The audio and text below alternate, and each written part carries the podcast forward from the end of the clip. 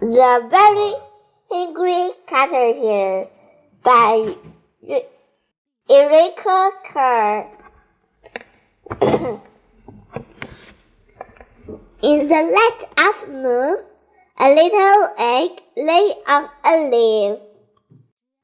On Sunday morning, he was came up and popped out of egg.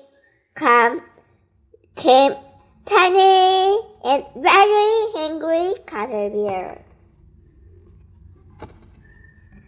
He started to look some food.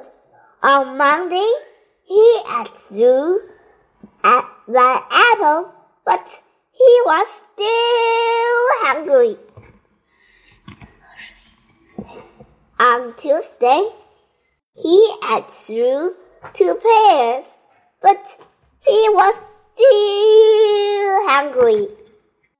On Wednesday, he ate through three plums, but he was still hungry.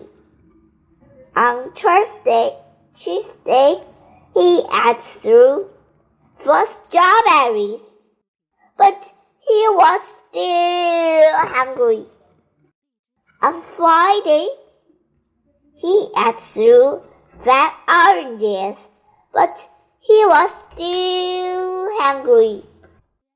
On Saturday, he ate through one piece of chocolate cake, one ice cream cone, one pickle and slice of Swiss cheese, one slice of salami, one lollipop, one piece of cherry pie, one sausage, one cupcake, rest of watermelon.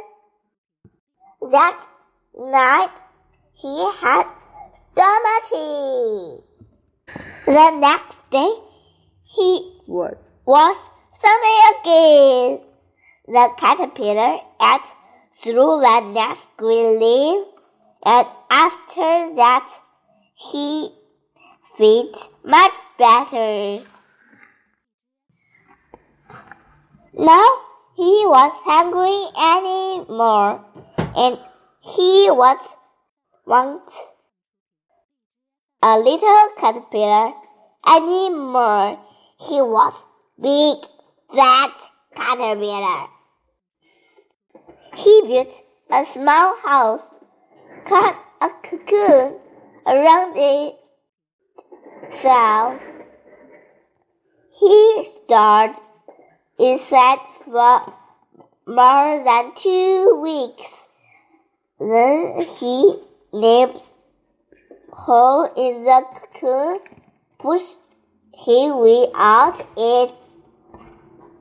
He was a beautiful butterfly. Goodbye, everyone.